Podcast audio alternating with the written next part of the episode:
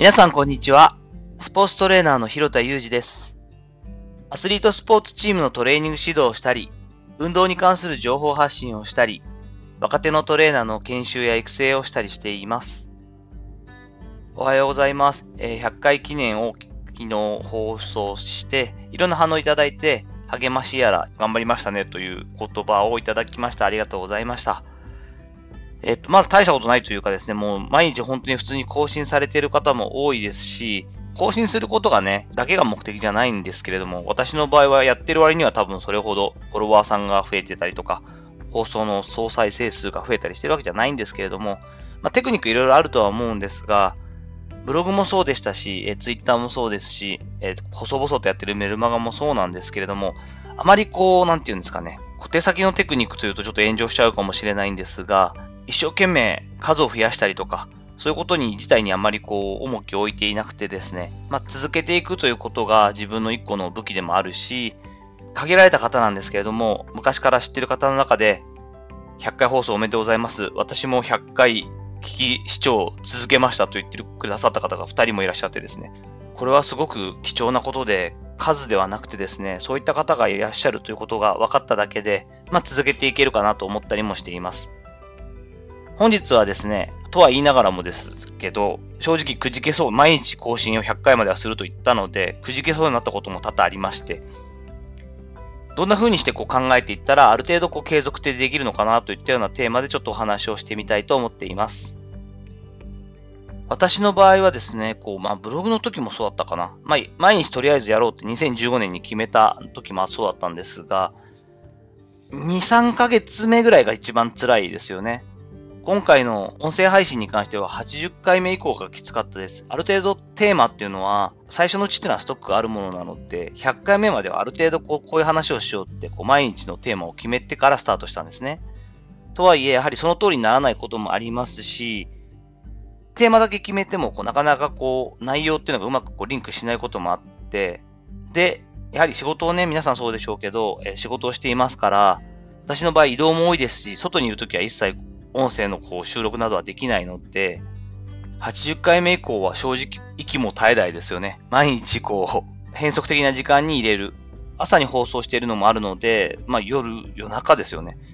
仕事から帰ってというか宿泊先に行って、そこで12時半とか1時に一人で、皆さんこんにちはって、いや夜だよと思いながら撮っているということもあったりしました。やはりこう続けていくのに、こう、大きな壁っていうのが多分3つあるんじゃないかなと思っていて、1つは慣れです。そしてもう1つがネタ。3つ目が反応という、この3つが鍵になるんじゃないかなと思っています。1つずつちょっと説明をしていきたいと思います。慣れに関しては、やはり初めのうちっていうのは初めてのトライをしているので結構新鮮だったり、音で届けて自分で編集するってことも、まあ緊張してますし初めてなので、出すだけで、あ、自分の声がラジオみたいに乗っかって、音声と共に配信されるっていうのがまあ嬉しかったり、反応してくれる方、一人二人に対しても、ああ、すごい聞いてくれてんだ、よかったっていう感じで行くんですけど、だんだん慣れてくるとですね、入れること自体も、まあ習慣化してくる部分もあるんですけれども、それほどこう新鮮味がなくなってくるという部分がありますよね。そしてネタに関してはやはり日常のことっていうのが、そんなにいろんなこと起きないっていうのもありますよね。テーマある程度決めてましたというお話もしましたが、とはいえ、やはりこう、そんなにこう、毎回毎回こう、ためになることとか面白いことっていうのが言えないので、これも難しいなというふうに感じます。三つ目の反応。常に言うんですけれどもね、ダイレクトメッセージでも大丈夫です。レターもくださいなんて言うんですけど、なかなかみんな自分も含めて結構聞いてるんだけれども、いいねをポチッとさせてもらったりとか、コメントもなかなかこうパワーがいりますし、質問となるとましてや考えなきゃいけないので、そうそう来ないっていうのもありますよね。で、やはりこう、どんどんどんどん人気の放送になっていけば、聞いてくださる方も増えるのに従って、こう、質問だったり、コメントももっと入ると思うんですけれども、そんなに来るわけではないとなると、聞いてくれてるのかなっていうのもわからないし、こういうのが喜ばれてるのかなとか、逆にこういうのっていまいちなんだろうなっていうのも、まあ、アナリティクスのこの統計を見ることぐらいでしかわからないので、困ったもんだっていうところもあると思います。それぞれこう対応というか考えていくと、まあ、慣れに関して言うと、ちょっとまあ、モチベーション喚起に必要なテクニックというようなことをトレーニングでは考えたりするので、その考えを応用してちょっと話していきたいと思うんですけれども、まあ、スポーツ現場で仕事を今していますから、意外と忘れがちなんですけれども、トレーニングそのものっていうのも結構選手にとっては単調だし苦痛なことなんですよね。ラグビーボールだったり、野球のね、実際ボールだったりとか、サッカーのボールを使ってやるこうスキルトレーニングっていうのは全然別なんですよね。やっぱ楽しいことですしね。ただこう、ランニングとか、ジムでのこの筋トレとか、継続しなければいけないし、基本単調なことの繰り返しになりますよね。人ってやっぱり刺激がなくなると飽きる生き物なので、で、飽きるとモチベーションは下がりがちです。モチベーションが下がるとトレーニングの質も下がるし、効果も低くなります。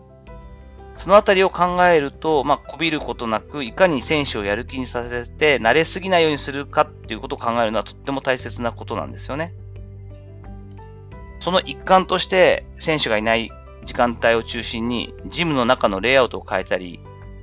毎年毎年定期的にポスターを作って新しく貼り替えたりとか、そんなようなことをしていました。